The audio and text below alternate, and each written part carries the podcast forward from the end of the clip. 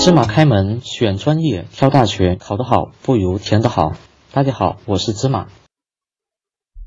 好，那个今天我们来谈一谈，为什么说选择专业非常重要。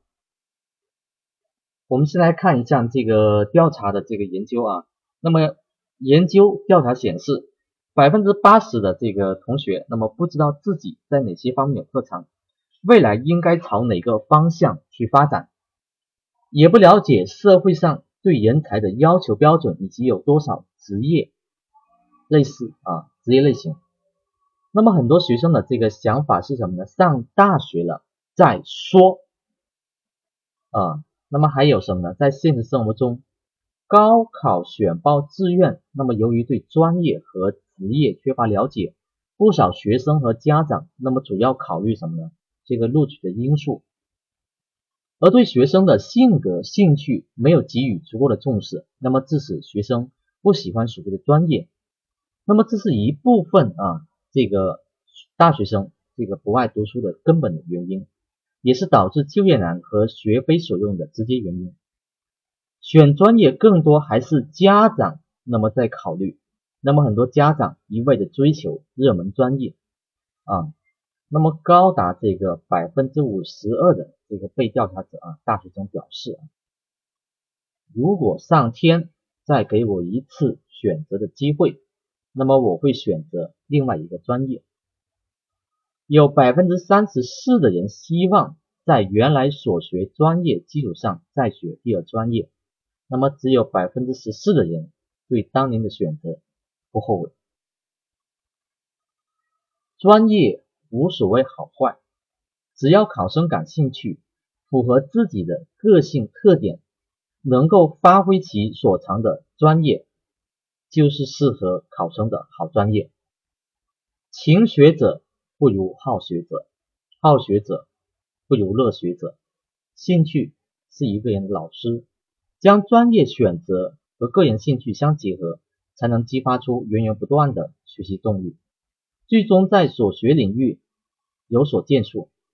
如果单从这个就业的角度去选择专业，学习动力和工作热情就不会很高，也很难在这个行业做出成绩。考生选择的专业要尽可能体现自己的优势，这样才能如鱼得水。不仅学习过程较为轻松，还有利于以后的。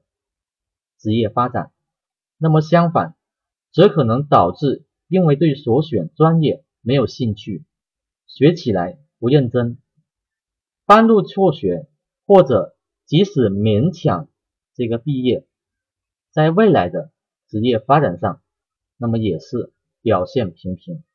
那么例如，对数字不感冒的考生，如果选择了会计、金融。等对数字要求较高的专业，学习过程可能就比较吃力，那么毕业后从事这方面的工作的意愿也不会太大。三百六十行，行行出状元。